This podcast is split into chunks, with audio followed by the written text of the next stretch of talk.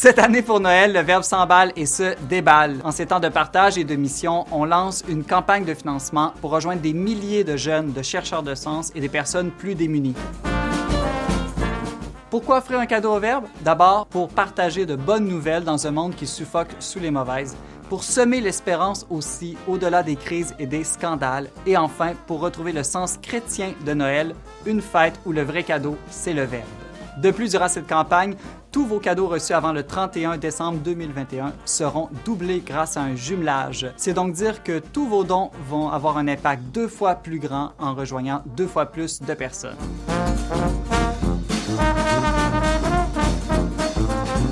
Merci de nous aider à donner le Verbe en cadeau. Merci de votre générosité et joyeuse fête du Verbe incarné.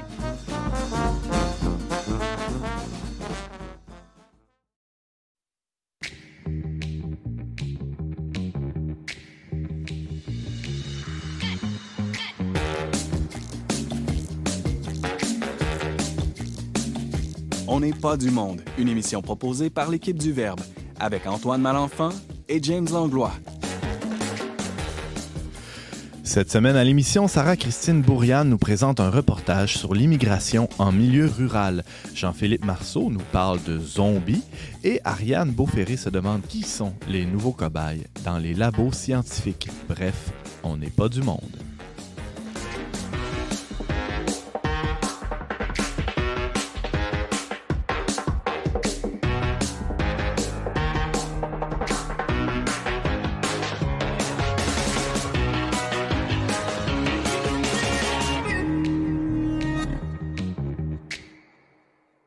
Bonjour à tous, bienvenue à votre magazine Foi et Culture. Ici Antoine Malenfant en compagnie de Jésus, Marie, le pape François. Il y a du monde aujourd'hui sur Ah la oui. table. Il commence à avoir du monde dans le studio. Alors, pour le fun. ceux qui, euh, qui nous écoutent euh, sur YouTube, vous le voyez bien, on a des petites statuettes euh, sur la table. Ben, pour les autres, vous pouvez les imaginer. Euh, on a aussi, le- on est en bonne compagnie, oui, Jésus, le pape François, la Vierge Marie, mais aussi James Langlois qui est avec nous. c'est- du même niveau d'égalité. Ben non, je n'ai pas dit ça. Je t'ai nommé après, d'ailleurs, Ouais. auras remarqué. L'indémodable James Langlois. Salut, James. J'ai emmené mon Charlie Brown hein, parce que ceux qui ont écouté l'épisode du 13, euh, 13 décembre, hein, je parlais de, on parlait de nos bandes dessinées favoris. Uh-huh. Brigitte était là. Puis là, moi, j'ai emmené Charlie Brown qui trônait sur mon bureau. J'ai dit, ben, ça va bien aller avec le pape François. Bientôt, il n'y aura plus de place sur la table pour mettre nos feuilles de notes. Joyeux Noël aussi, Antoine. C'est vrai, c'est vrai, on est dans l'octave de Noël, c'est toujours bon de, de se le rappeler. euh, et euh, c'est aussi une fête, euh, il y, a- ben, il y a plusieurs fêtes euh, aujourd'hui. Ben, le 27, c'est euh, Saint-Jean évangéliste. Non, Hier, le c'est- 26. 26, c'est Sainte Famille. Ben, tu sais, là, c'est Ouais, toujours le dimanche après Il y a Noël. les Saints innocents aussi cette semaine. Bref, une, une semaine chargée. Hein? Puis nous, on a une, émission chargée aussi. Oui, allons-y tout de suite en présentant nos invités. Il y aura Jean-Philippe Marceau qui va se joindre à nous un peu plus tard. Euh, il y a aussi, commençons par les dames, tiens, Ariane Beauferré, notre scientifique en Hello. chef. Salut. Ça va bien? Ouais, tu nous parles d'un sujet quand même. Un petit peu, Un peu ouais. lourd, hein. Mais c'est c'est dans le thème. On va parler d'incarnation, Hmm. pas seulement de cobayes. On t'écoutera attentivement. Tu vas nous parler des, euh, des nouveaux euh, cobayes, justement, dans, dans les laboratoires. Euh, ça sera en fin d'émission. Mais euh, pour commencer, on, va, on a la joie d'accueillir Sarah-Christine Bourriane, journaliste au Verbe. Salut. allô, allô? Tu as un invité avec nous euh, à, à nous présenter aussi. Oui, et en plus, euh, nouveau prêtre, je pense. Ouh, Ouh. depuis le 12 décembre, l'abbé Esner Rivera. Bonjour Esner. Bonjour Antoine, bonjour Oh. à tous. Alors, euh, on se connaît déjà, donc on, on peut, on peut se tutoyer. Tu es à l'aise avec ça? Oui, oui, À mon père? bien sûr, bien sûr. Alors, euh, Esner Antonio Rivière. ouais, Antonio, joli, puis joli euh, petit prénom, en effet. Une femme durant l'ordination sur CDQ qui disait Félicitations, Père Antonio, puis je riais d'elle. Je vois, il s'appelle pas Antonio pantoute, mais après, j'ai compris que c'était comme ton deuxième nom. On peut T'as t'appeler. combien de noms? Ouais, c'est ça. Comment comment t'aimes mieux qu'on t'appelle, Père Esner? Eisner. Ah, Ah, magnifique. Euh, alors, une, une chronique sur l'immigration en milieu rural. Tu as bien des choses à dire et Sarah aussi qui vient de faire un reportage là-dessus. Des gens à saluer, James? Oui, euh, Sœur Lorraine Kazan, qui est de la congrégation Notre-Dame-Montréal, qui, qui a écouté, qui, dit, qui a écouté récemment euh, Tout on n'est pas du monde. Et puis euh, Ivanka et Daniel, un couple d'Ottawa qui sont amis de notre collègue Marie-Pierre. On les salue. Merci de nous écouter. Si vous avez des commentaires, des suggestions ou des questions, vous pouvez nous écrire à onpdm.com et euh, sur la messagerie de nos réseaux sociaux.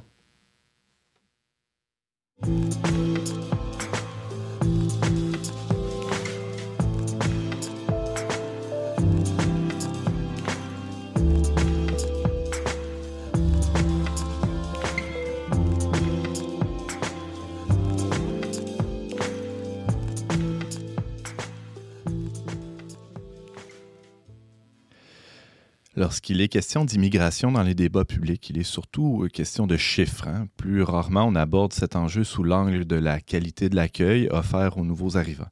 Un récent reportage de notre journaliste Sarah Christine est venu corriger un peu cette lacune. Salut Sarah Christine. Allô?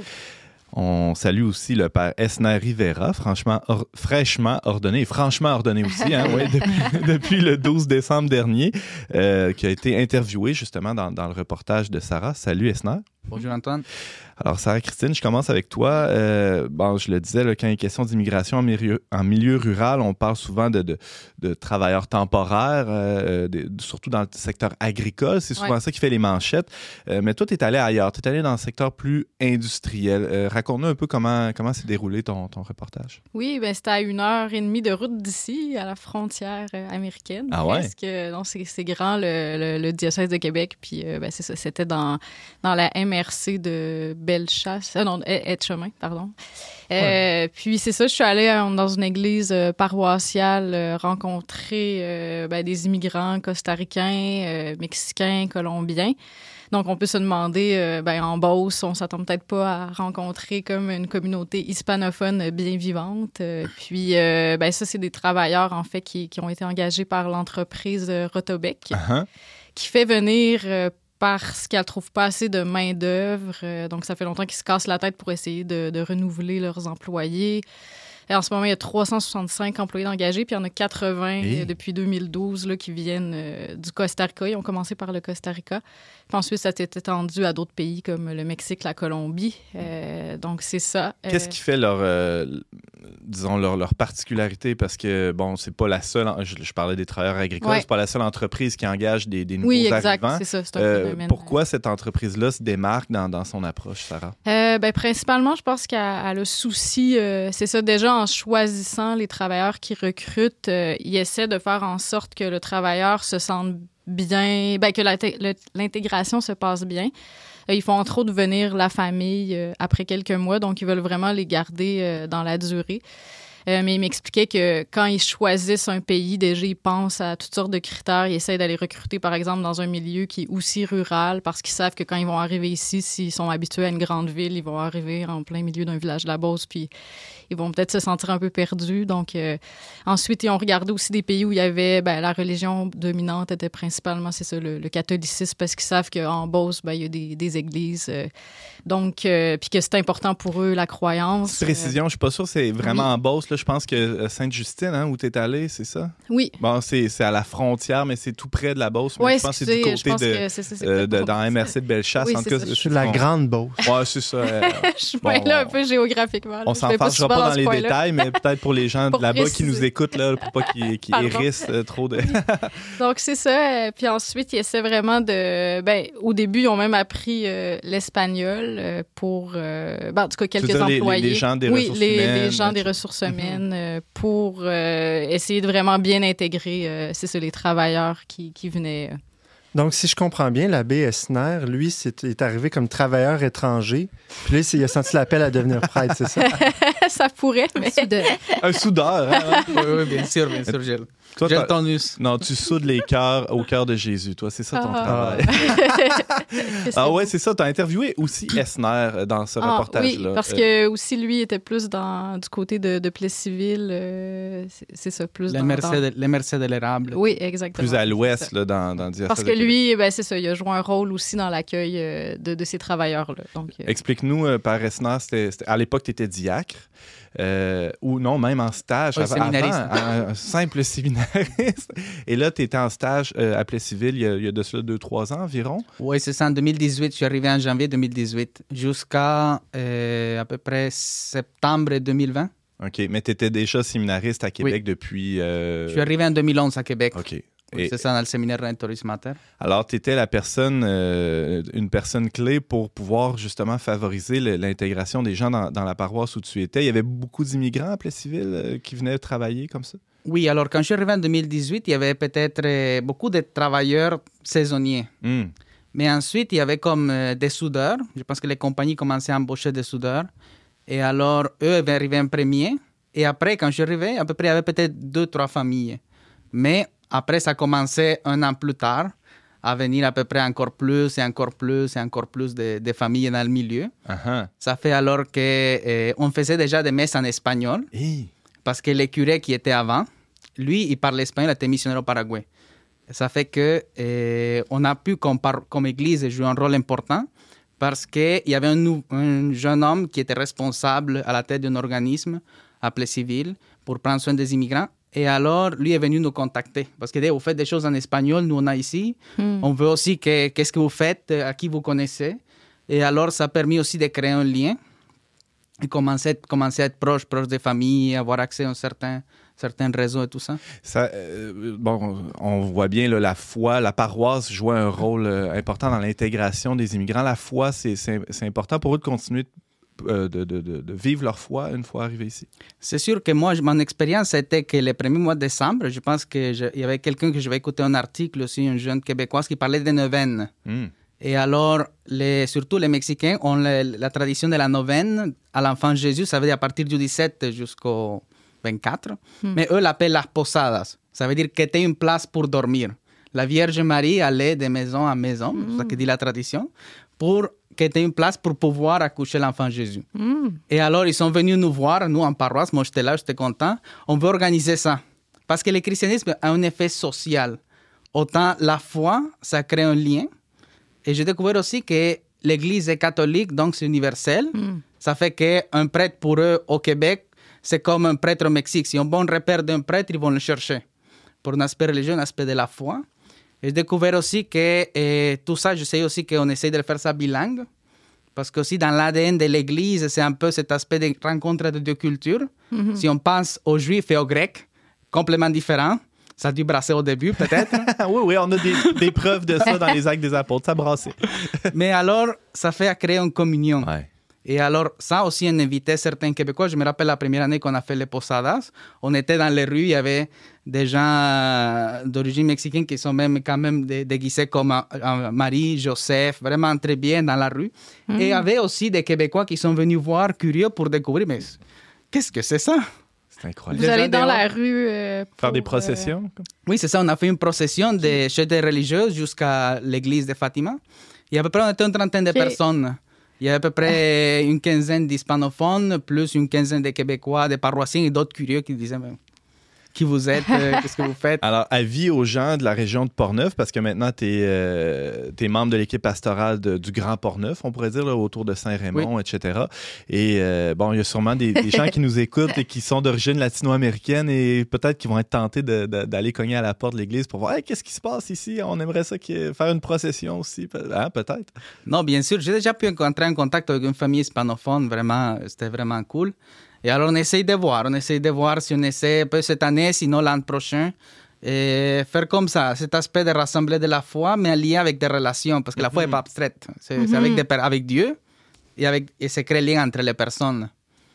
Sarah Christine, c'est un phénomène aussi que tu as pu constater dans euh, la, la MRC de Bellechasse, euh, de- dans la paroisse de Sainte-Justine, Oui. où tu as pu voir aussi que l'Église jouait un rôle important dans, dans l'intégration des nouveaux arrivants. Oui, tout à fait. Ben, c'est un espace euh, où, où se rassembler déjà, là, un lieu physique. Ben ouais. puis souvent, des fois, on a l'habitude d'aller à une messe dominicale, puis on arrive, puis chacun repart chez eux après. Mais eux, ils tiennent vraiment comme à se rassembler au sous-sol.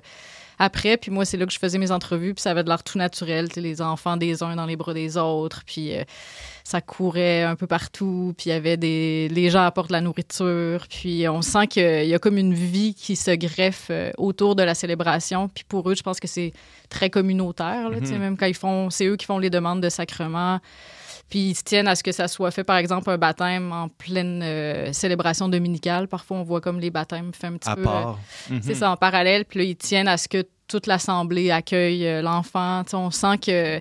Puis de là se tissent des liens. Ils peuvent aussi transmettre ça à leurs enfants. Moi, je parlais à des, une agente de pastorale, Mara, qui, elle, était d'origine ita- italienne. Puis quand elle était arrivée, c'était comme la seule étrangère du village. Puis elle s'entendait pas, à- plusieurs années plus tard, à accueillir. euh, c'est ça, toute une masse euh, ben, d'immigrants, puis euh, c'est ça en milieu rural. Donc, euh, puis elle, ben, c'est comme ça, elle trouve aussi que ça, que ça met de la vie dans les assemblées parce qu'ils arrivent avec leur instrument de musique, je pense la guitare.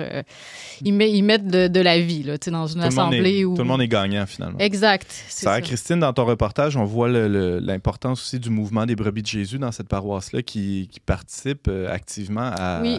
à accueillir ces nouveaux arrivants. Oui, exact. Donc, eux, c'est très important pour eux comme la- le soutien à la famille. Puis, on, on sait que, ben, c'est dans les cultures hispanophones, la famille, c'est super important aussi. Donc, euh, la transmission de la foi aux enfants, ben, ça correspond vraiment comme au charisme des brebis de Jésus. Donc, c'est vraiment un échange, en fait. C'est donnant-donnant. Eux, avec leur, leur spiritualité, leur manière de faire, euh, ils peuvent, euh, c'est ça, donner quelque chose de, de la nourriture, je dirais, à ces personnes-là qui arrivent. Puis inversement, ben, les Québécois qui sont un peu tout seuls euh, avec leur foi, des fois dans, dans un village, en plus, les villages sont quand même éloignés les uns des autres, euh, les, les uns des autres euh, en, en termes de kilomètres à parcourir. là. Donc, c'est- c'est- les occasions de se rassembler sont des fois sont quand même euh, rares aussi avec la vie familiale. C'est pas toujours évident là, de d'aller à l'église où il y, a il y a un événement, mais ça, tu sens que ça favorise vraiment le lien, là, c'est ça.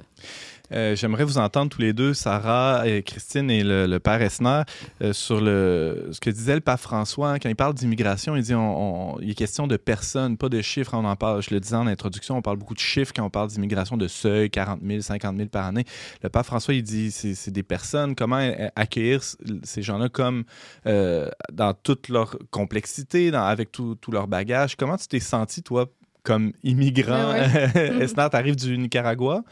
Euh, depuis déjà bon, 10 ans, mais quand tu es arrivé, tu t'es senti accueilli comme un chiffre ou comme une personne? non, je pense que c'est sûr que j'ai eu aussi l'avantage, je suis venu ici comme missionnaire. Mhm. Et alors, euh, c'est sûr, mais être accueilli par une église, par un peuple. Et je pense que pendant mon expérience aussi à Plessisville, j'ai pu voir aussi des, des familles, des hommes, des femmes aussi qui ont une histoire, certains pour des travail, d'autres des histoires un peu plus difficiles. Et alors, comme tu as dit, c'est la personne, ça veut dire une histoire, ça veut dire une langue. Mm. Et alors, vous avez aussi le Québec, une histoire et une langue. Et pour qu'il y ait cette rencontre, c'est important l'accueil. Je me rappelle que euh, j'essayais d'établir un contact, tel comme j'avais dit aussi à Sarah Christine. Une chose, c'est voir quelqu'un à la job, tranquille.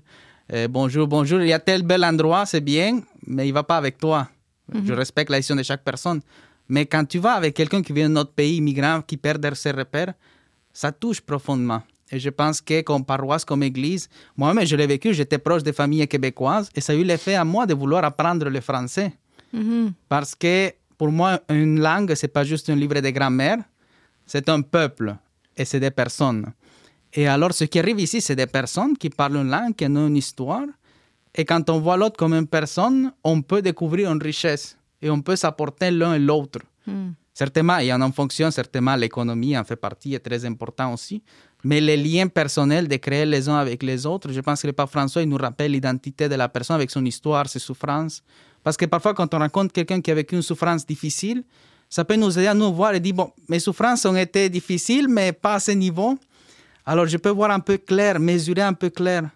Et je m'appelle un évêque qui disait ça pour mesurer nos souffrances et nous aider. Parfois, quand on regarde quelqu'un qui porte des croix très lourdes, ça nous aide à voir ben, comment je me trouve. Alors, l'autre, il peut nous apporter quand on le voit comme une personne. Clairement, et c'est ce qu'on peut lire dans le reportage de Sarah-Christine Bourriane qui t'a interviewé par Esner et quelques autres intervenants dans le numéro de novembre-décembre du magazine Le Verbe. Ça va être en ligne aussi euh, dans les minutes qui suivent. C'est intitulé Immigration en milieu rural, assembler le cul- les cultures, souder les métaux et lier les couleurs. Merci beaucoup à vous deux d'avoir été avec Merci. nous aujourd'hui. C'était passionnant. Merci, Mhm. Antoine. Merci beaucoup.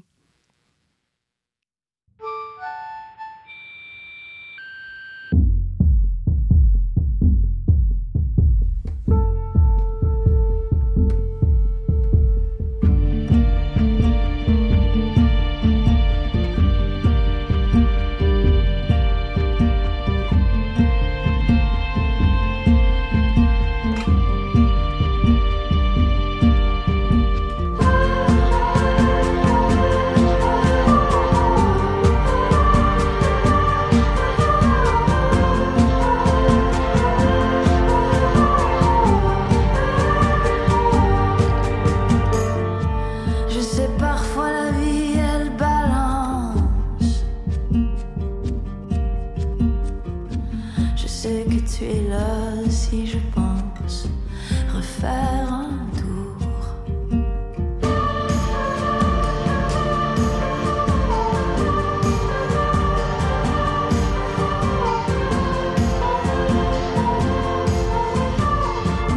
Je sais souvent c'est un long dimanche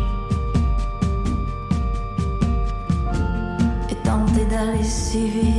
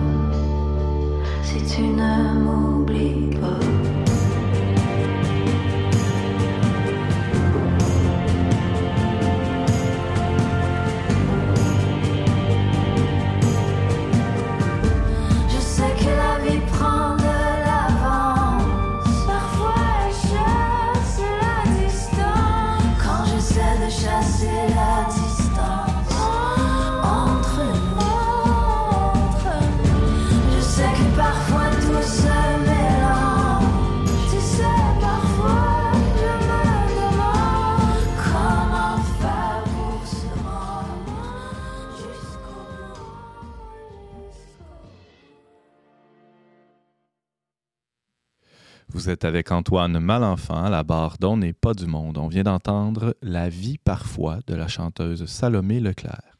Il suffit d'ouvrir la télé ou encore de se rendre à la librairie du coin pour constater que les zombies ont la cote. Au-delà de l'effet de mode et des motivations mercantiles, quelle analyse peut-on tirer de cette fascination pour les demi-morts?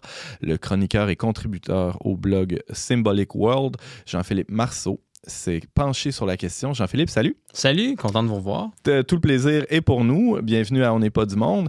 Euh, Jean-Philippe, depuis le, le célèbre vidéoclip trailer de Michael Jackson, euh, les zombies euh, semblent avoir envahi les villes d'Amérique. Là, On- je pense que c'est un phénomène spécialement américain, mais qui était évidemment la, la- la culture américaine étant hégémonique, ça, ça- finalement, ça s'est ramassé partout dans la planète. Qu'est-ce qu'on devrait faire? Là? Où est-ce qu'on devrait se cacher pour éviter euh, ce- Jean-Philippe, tu as sûrement des trucs à nous donner. Des, des- des trucs pratiques. euh, ben, je pense que je- vais y aller en toute fin de chronique parce que les solutions pratiques Ah! ont l'air plus difficiles à comprendre intuitivement. Ça a l'air choquant. La solution, ultimement, c'est l'Eucharistie. là. En fait, c'est ça le, le remède vraiment aux zombies. OK, Mais, fait que c'est euh, ça le lien avec l'octave de Noël.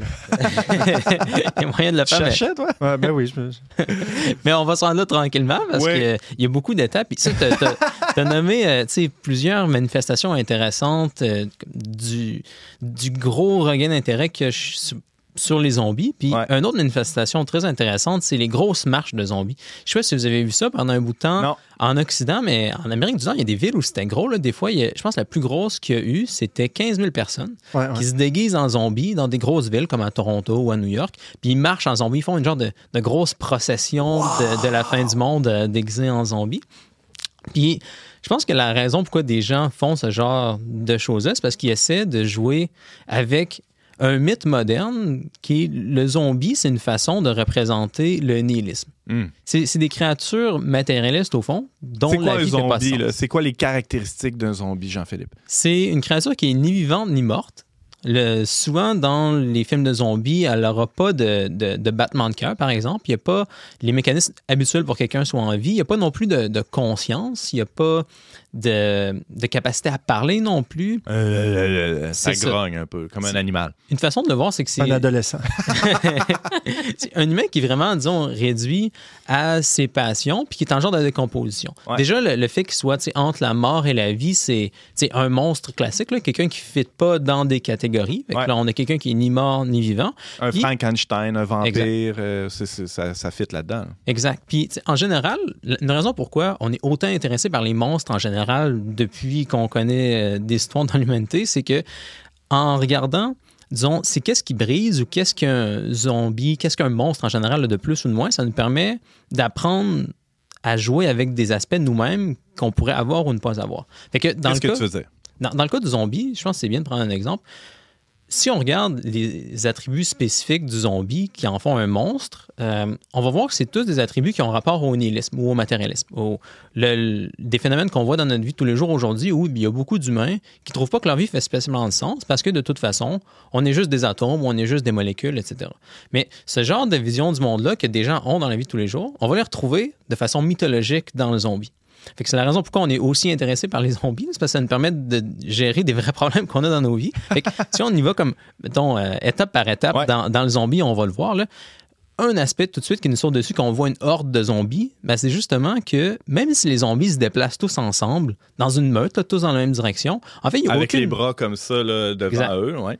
Eh, En fait, ils n'ont aucune communion les uns avec les autres. Ils sont dans un groupe, mais ils font juste suivre la masse. Ils n'ont pas la capacité de tisser des liens avec les gens autour d'eux. Mais coudon, c'est toi puis moi, ça?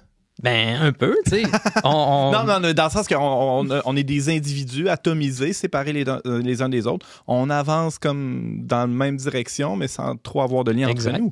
Bon, bon c'est pas toi puis moi, Comme mais dans c'est- le- Mais c'est notre société. comme, ouais, comme dans un autobus. Oui, mais c'est ça, c'est, l'image de notre société. où, Ouais. on, a par- on est parti des, des grosses familles où les gens se connaissaient tous, ils vivaient avec les cousins, les grands-parents et tout. À aujourd'hui, on est des tout petites familles, toutes seules, souvent décomposées. Les gens connaissent pas leurs voisins. C'est, c'est la fragmentation dans des zombies. Mhm. Puis, un, autre, un autre aspect qu'on peut trouver, c'est l'incapacité des zombies à parler.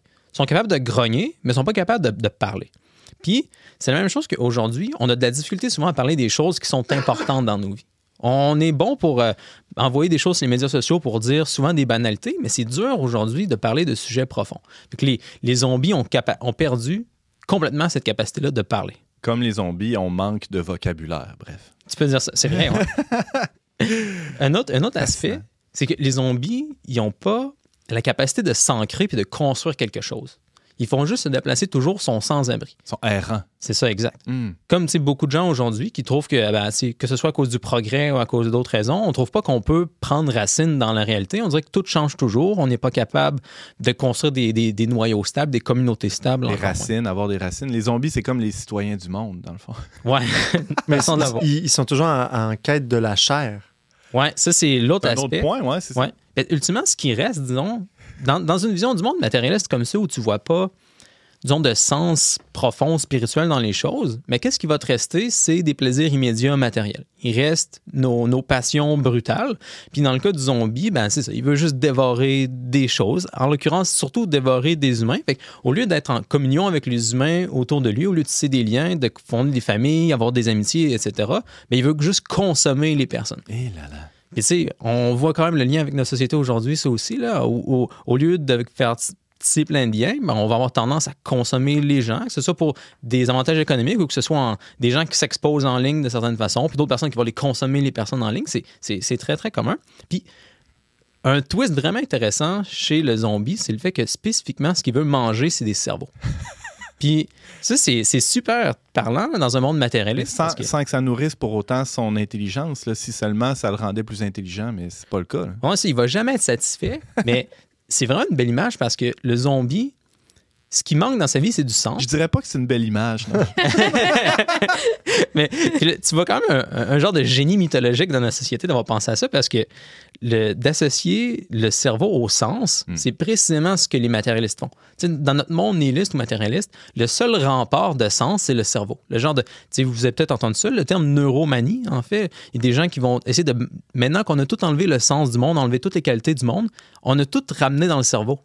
Puis ça fait que c'est comme la dernière frontière intéressante pour le matérialiste. Fait que qu'est-ce que le zombie veut manger? Ben précisément le cerveau. Ouais. Mais, mais les, son- les zombies, entre eux, ils se mangent pas, par contre. hein? Non, non, sont nihilistes et qui se mangeront pas. Fait euh, qu'ils- ils, vont, ils, vont, ils veulent manger des gens, mais qu'est-ce que ça représente, les gens qui sont pas zombies, qui cherchent à manger? Ben, c'est les gens qui sont pas encore nihilistes. Fait- parce que ce qu'on peut voir justement dans les, les hordes de zombies qui se propagent, ben, c'est le virus nihiliste qui se propage en fait. Puis on peut même penser aux origines du virus zombie dans la plupart des films.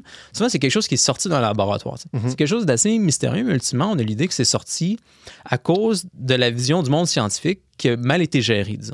Fait que on peut même y penser. euh, les premiers scientifiques qui commençaient à réduire le monde à de la matière, comme Galilée par exemple, ils faisaient quelque chose consciemment. Il disait, OK, on va essayer d'enlever les qualités dans le monde, puis on va mettre toutes les qualités dans le cerveau à la place.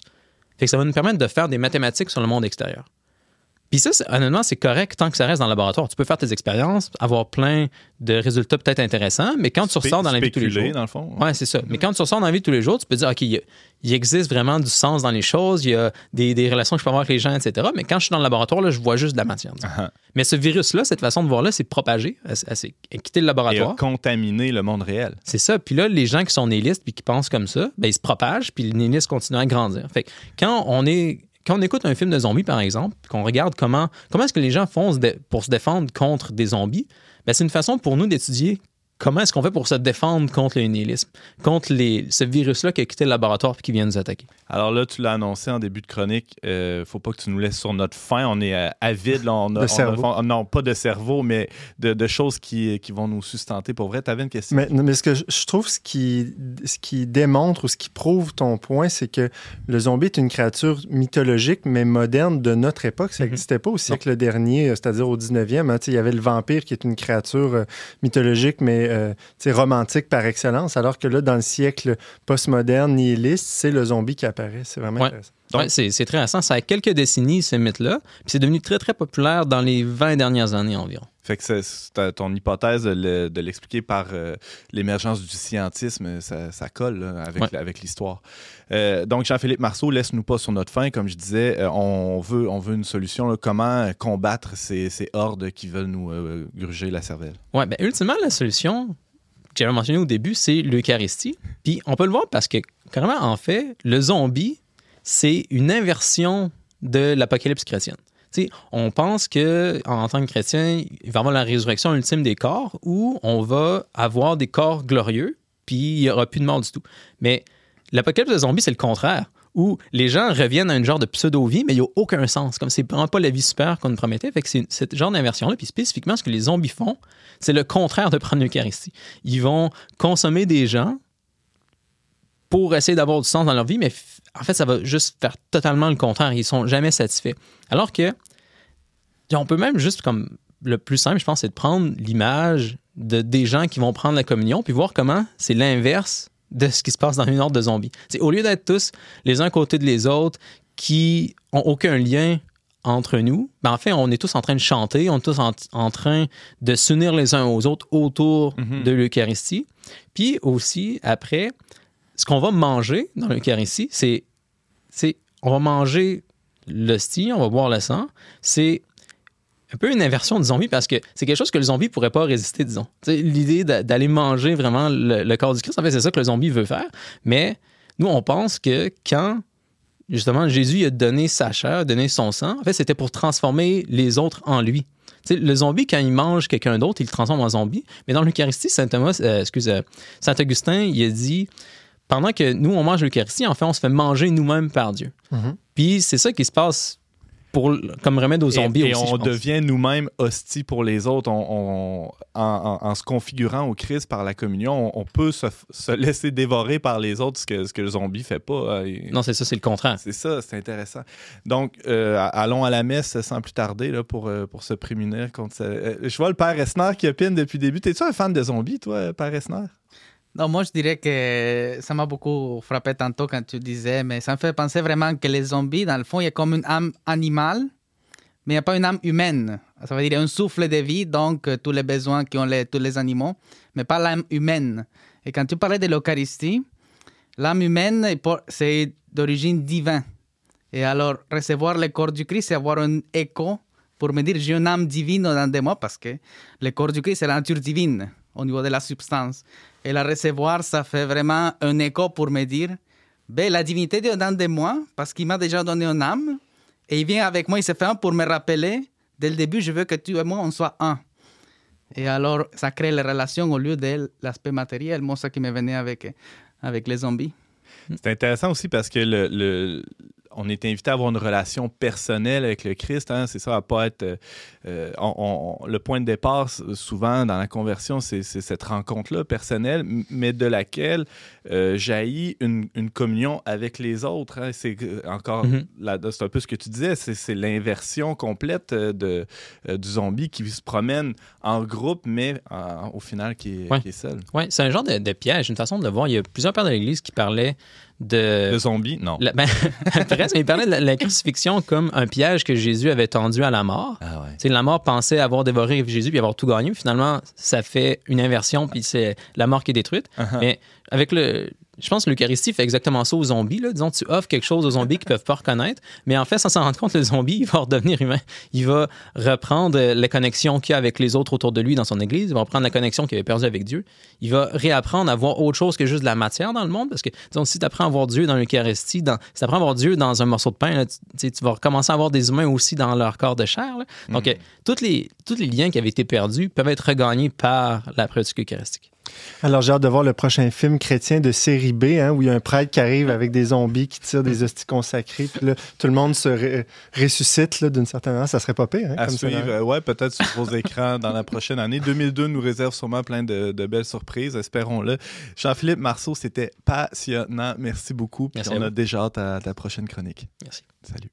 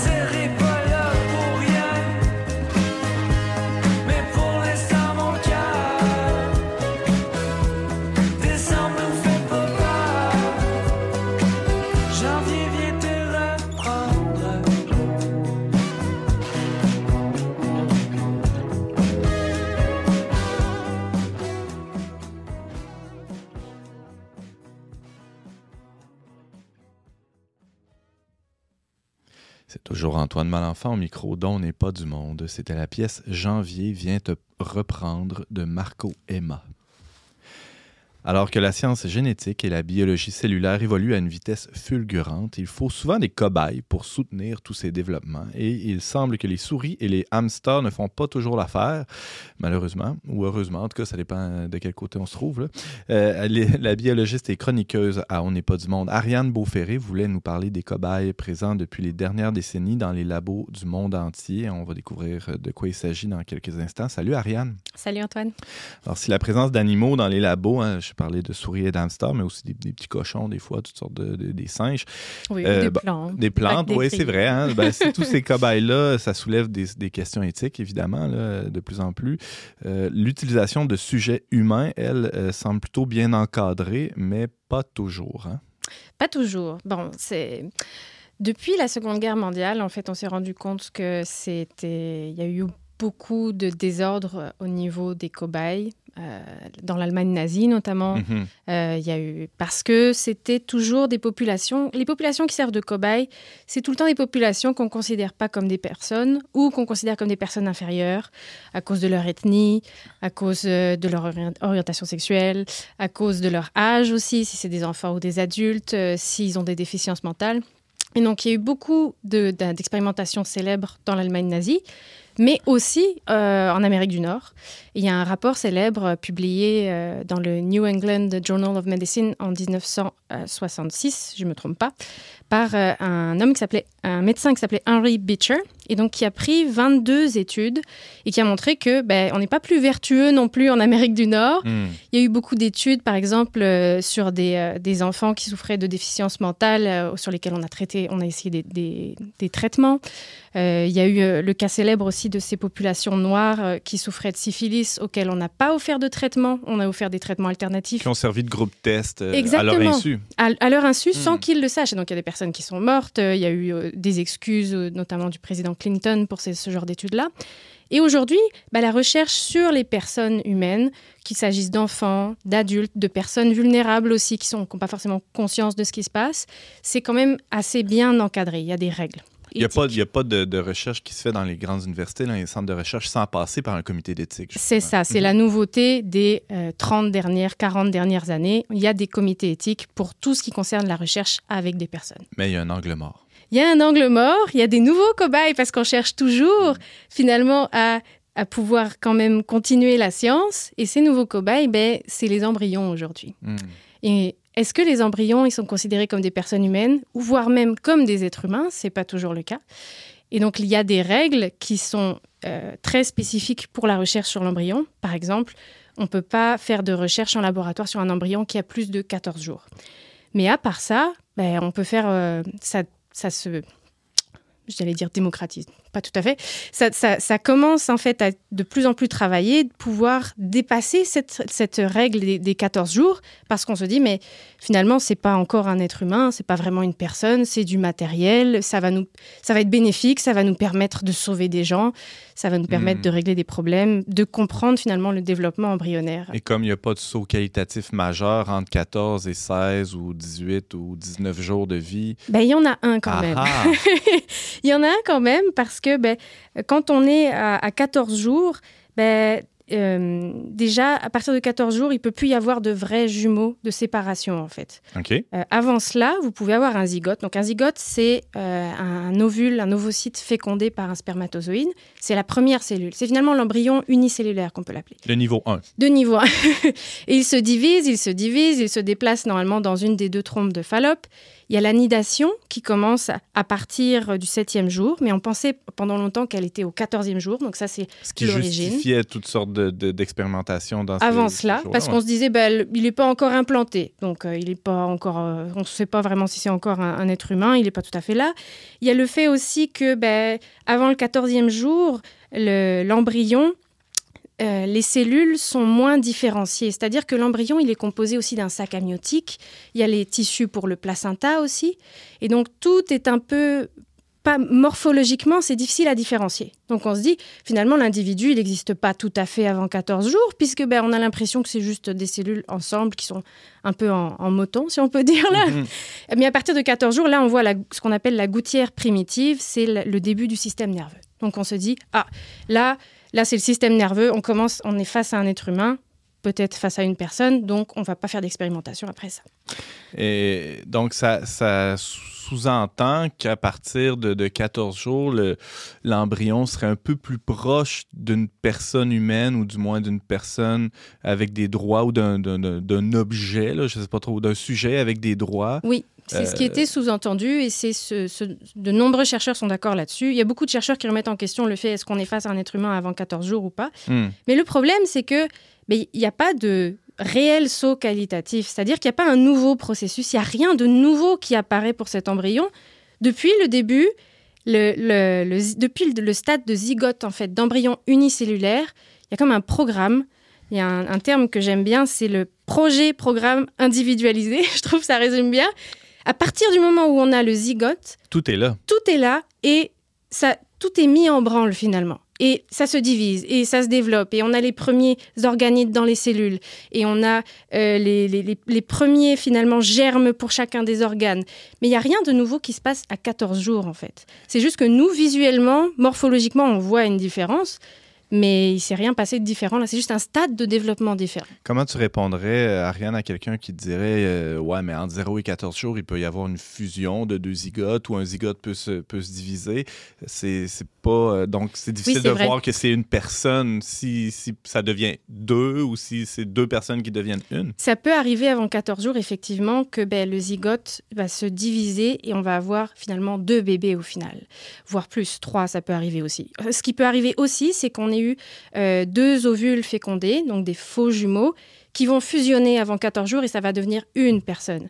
Ça, c'est possible aussi. Mais il reste qu'il y a quand même cet élan du début qui, lui, ne change pas. Il y a toujours eu un, un premier, on va dire, être humain à la base. Peut-être qu'il va de, ça va en donner deux. Peut-être qu'il y avait deux êtres humains à la base, puis la- ça en donne juste un. Mais il y a, il y a toujours un début, un commencement qu'on peut pas nier, en fait. Mhm. Et donc, si on, on dit, ben, vu qu'on ne sait pas combien il y en a avant 14 jours, bah, des fois, même c'est après 14 jours, si, euh, si on, on a des. euh, si on a une- finalement le- l'embryon qui se scinde, ça fait des, des enfants siamois, par exemple, Ouais. 14 jours. Ou voir ce qu'on appelait des monstres, donc une personne qui va avoir trois jambes ou des, des- membres en plus. Mais ça change rien au fait qu'il y a eu un point de départ et que sans ce point de départ-là, il n'y a pas de vie, en fait. Et si on le nie, eh bien, c'est juste, finalement, on ne fait pas preuve de précaution. On se dit, oh ben, ça me semble, je ne sais pas combien il y en a, donc je vais dire qu'il n'y en a pas. Mais on ne peut pas raisonner de cette façon-là. Mhm. On ne peut pas dire qu'il n'y a rien qui provient de quelque chose ou l'inverse. Donc, euh, Alors, selon toi, dans, l'état actuel de la science, euh, le principe de précaution devrait nous, nous amener à, à reconnaître une certaine dignité ou un, un- un- un respect de, de ce qu'on retrouve dès, dès la conception? Oui, on devrait. Euh, c'est de plus en plus remis en question. Et il y a notamment une, une étude qui est parue en novembre et qui, a, qui, a fait- qui- qui est comme un, un peu un coup de tonnerre retentissant, mais qui fait pas beaucoup de bruit dans, dans dans le monde nord en général. C'est une équipe euh, en Angleterre et aussi une équipe allemande, donc c'est Oxford, Cambridge et un centre de recherche allemand, qui ont réussi à récupérer un embryon avorté, parce qu'on ne peut pas produire d'embryons de laboratoire qui sont plus vieux de 14 jours, un embryon avorté qui avait entre 16 et 19 jours. Donc c'est très rare et très difficile à obtenir déjà parce qu'il faut que ben, la femme ait conscience qu'elle soit enceinte, qu'elle choisisse d'avorter, qu'elle puisse recueillir son embryon. Enfin, il y a plein de choses. Mhm. Et euh, ils ont pu le disséquer en fait pour voir ces étapes de développement après. Et là, on se dit, ben, on a pu faire ça, mais pour ce serait quand même plus simple si on pouvait le faire en laboratoire, si on pouvait continuer les expériences. Là, ils ont fait di- différentes découvertes qui sont apparemment intéressantes. Par exemple, ils ont vu bah, que les embryons de souris qu'ils utilisent, bah, ça correspond bien un peu. On peut faire des, des études qui correspondent. Euh, c'est un, embryon qui est tout petit, hein, 16, euh, 16 jours. Il fait l'épaisseur d'une carte, carte de crédit, là, pour vous un donner. millimètre, Oui, c'est ça, c'est ouais. vraiment, vraiment petit. Il est composé d'un millier de cellules. Donc là, on peut voir, OK, quelles cellules sont différenciées, quels organes vont apparaître en premier. Mais ça reste très expérimental, très exploratoire. Il n'y a pas de, de, de bénéfices vraiment. On ne peut pas savoir les bénéfices à l'avance de, de ce qu'on va obtenir. Et Mm. dans ces études-là, à la fin, vous avez euh, souvent des enjeux éthiques. Par exemple, le, le scientifique va dire euh, ben, non, j'ai pas été payé par une compagnie, j'ai pas de comment est-ce qu'on dit euh, d'intérêt ouais. qui viendrait troubler mes résultats. Mais ils parlent pas du tout de l'aspect que bah, potentiellement ils sont en train de travailler sur des êtres humains ou sur des, sur des personnes. Ça pose pas de problème en Mhm. fait. Là. Il y a souvent l'objection aussi euh, qui concerne la viabilité de l'embryon. On va dire, ben, contrairement à un fœtus de, de troisième trimestre, hein, c'est pour ça que dans bien des pays, hein, encore aujourd'hui, l'avortement n'est pas, est pas permis après 20, 25, euh, peu importe là, le nombre de semaines. Euh, c'est ce qui n'est pas le cas ici, là, on pourra en reparler peut-être si on a le temps. Mais, mais bref, euh, parce que le fœtus serait viable euh, durant le troisième trimestre là, euh, en, en néonatologie, par exemple, alors qu'un embryon, pas du tout. Comment on répond à Pas ça? du tout. Mais c'est aussi une, une conception de l'esprit parce que nous-mêmes, on n'est pas viable en dehors d'un certain environnement. C'est-à-dire que l'embryon, il n'est pas viable en dehors du sein de sa mère. Mais nous, on n'est pas viable sur Mars, on n'est pas viable tout nu dans l'Antarctique, on n'est pas viable sous l'eau. Donc, en fait, l'embryon, il est viable. Et ce qui est très intéressant, c'est qu'il se développe de façon indépendante, en fait. Son programme qui se développe, c'est toutes ces divisions, tout son développement physique se fait de lui-même, en fait. C'est pas le, c'est pas le, le- le matériel génétique de la mère qui vient intervenir et qui vient comme le construire. Il se construit de tout seul. C'est pas une excroissance de la C'est mère. pas non plus une excroissance, c'est pas non plus un parasite parce que un, un parasite va dans un corps où il n'est pas censé être, alors que le corps de, de la mère est fait pour accueillir l'enfant. Donc il C'est est comme la graine d'une plante. On la met là, puis pouf. oui, puis ça, ça, ça pousse. Puis la graine, elle va pas pousser en dehors d'un milieu viable non plus. Là, si on la laisse sur un comptoir, ben il se passera rien. Même, même les premiers, peu importe les, les stades de développement, les tout premiers comme les, les, les plus. euh, même une- un arbre, euh, dans certaines conditions, ne survivra pas. tout à fait, en Mhm. fait. Et ça ne veut pas dire qu'il n'est pas viable, ça veut juste dire qu'il n'est pas au bon endroit pour grandir. là. Donc ce critère de viabilité-là, il n'est il est pas juste, en fait. Parce que oui, effectivement, ben, un embryon, il- si, on, si, on, si, on, si on interrompt la grossesse, ben, il ne survit pas, tout à fait. Mais euh, de même qu'avec les autres exemples qu'on a donnés, ça ne fonctionne pas. là. Ariane, il nous reste quelques petites minutes. Euh, on accuse souvent l'Église catholique d'être euh, contre la science ou d'être euh, anti-science. Elle s'est penchée souvent sur ces questions-là, pourtant. Oui, ça fait longtemps, en fait. Même, ben, ça a été mystérieux pendant très, très, très longtemps, le développement, finalement, de, de- des bébés dans le sein de sa mère. On n'avait aucune idée de ce qui se passait. Mhm. Et on s'était posé la question, mais quand est-ce que la personne apparaît? Est-ce que l'âme, elle est infusée à un moment? Est-ce que c'est au tout début? Par exemple, il y a eu le traducianisme qui a été théorisé par Tertullien, c'est que et il, il se demandait si l'âme, par exemple, pouvait être transmise par les parents aussi. Ce que nous dit l'Église aujourd'hui, c'est que ben, on n'a pas, euh, pas de données expérimentales pour reconnaître une âme spirituelle parce que c'est spirituel, mais tout ce qu'on voit sur l'embryon, en fait, ça nous fournit une indication qu'il y a une présence individuelle, personnelle, vraiment unique, qui se développe dès le début, en fait. Il n'y a rien de nouveau qui apparaît. Donc la personne, ce que nous dit l'Église, c'est qu'elle est là dès le début. Y a- Scientifiquement, on voit qu'il y a un être humain, vraiment différent de ses parents, qui est là dès le début. Mais si c'est un être humain, pourquoi ça serait pas une personne, en fait? C'est ça la question que se pose l'Église. Et ça, c'est pas si récent que ça. hein. Des, euh, Il y, a- il y a même des, des pères de l'Église qui ont, qui ont Oui, comme ça. Saint Grégoire de Naziance, Saint Maxime, qui se disait, mais dès le début, et même aussi Saint Thomas d'Aquin, euh, lui avait suggéré que peut-être l'âme était infusée plus tard, mais en même temps, quand il parlait du Christ, il disait, ben, dès le début, on est face au Christ humain, mais aussi à l'incarnation, en fait. Le Christ n'est pas arrivé à, sa naissance, par exemple. Mhm. Il n'est pas devenu Dieu quand il est sorti du sein de sa mère. Il faut se rappeler que la première personne à avoir reconnu le Messie, c'est Jean-Baptiste dans le ventre de sa mère, oui, c'est juste aussi. en ce temps de Noël. Et il était tout jeune encore. Mhm. Est-ce que tu dirais que les embryons, c'est les nouveaux saints innocents euh, de, de notre époque? Je pense qu'on peut dire ça. Je pense qu'ils n'ont aucun moyen de se défendre non plus, de s'exprimer. Euh, ils ne sont pas défendus par beaucoup de monde non plus. Ils ressemblent, ils n'ont pas morphologiquement, ils n'ont pas de ressemblance avec nous, donc ça fait aussi une différence. Et donc oui, ils sont sacrifiés pour finalement faire de la recherche scientifique, mais sans qu'on se pose la question, mais qu'est-ce que je suis en train de faire et avec qui est-ce que je travaille finalement? Mhm. Ariane Beauferré, tu nous parlais des embryons qui sont euh, malheureusement bien souvent les nouveaux cobayes dans les labos euh, scientifiques. Merci d'avoir euh, fait ce tour d'horizon avec nous. C'était vraiment instructif. Euh, Merci de m'avoir invité. Bonne année à toi. Bonne année.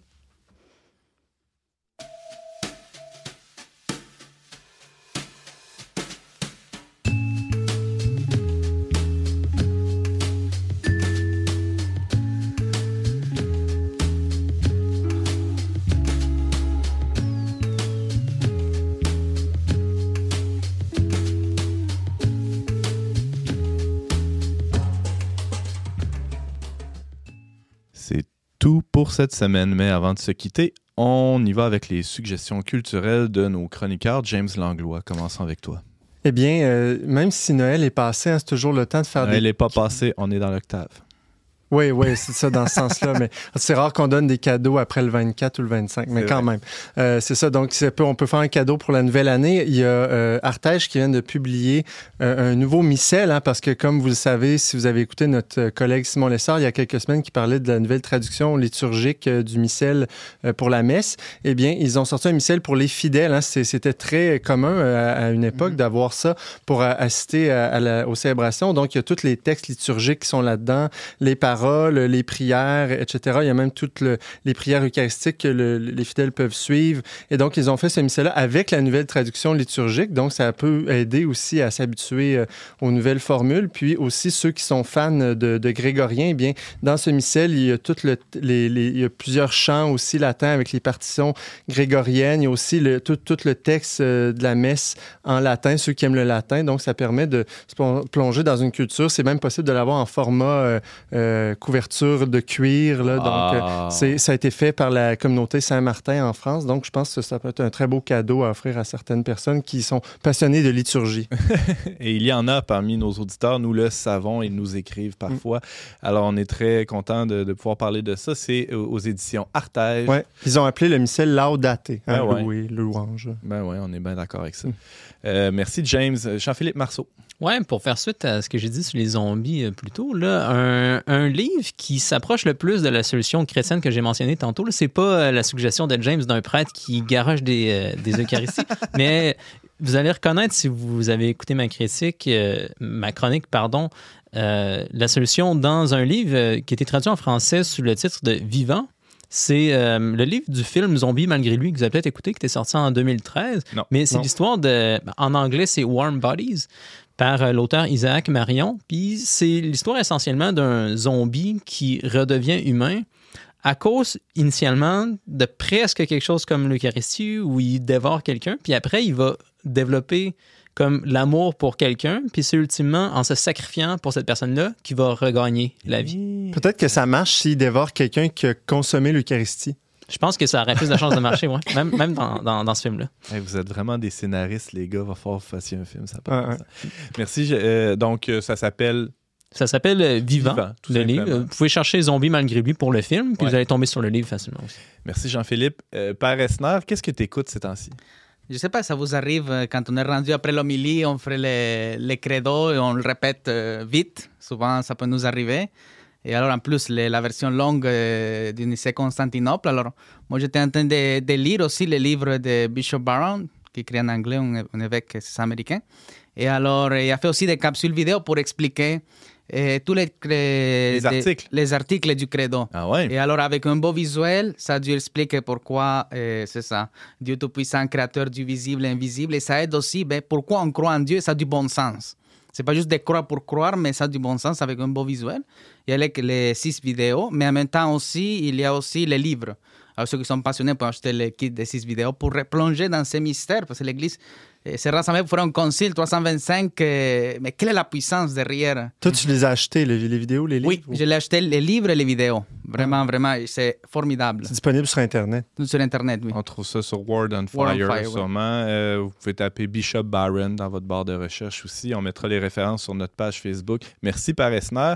Merci à tous les chroniqueurs qui ont participé à l'émission aujourd'hui. C'était vraiment passionnant. On vous souhaite un joyeux Noël, une bonne année, hein, pourquoi pas. Euh, donc, c'est tout pour aujourd'hui. Merci à la technique, à Marc-Antoine Baudette et à James Langlois. Merci aussi à la Fondation Lucien Labelle pour son soutien financier. Et vous, ben, vous pouvez réécouter ou partager cette émission en tout temps via votre plateforme de balado-diffusion préférée. Pour tous les détails, visitez le traitdunionverbe.com barre oblique radio. On se, on se retrouve l'année prochaine, même heure, même antenne, pour une autre émission dont n'est pas du monde.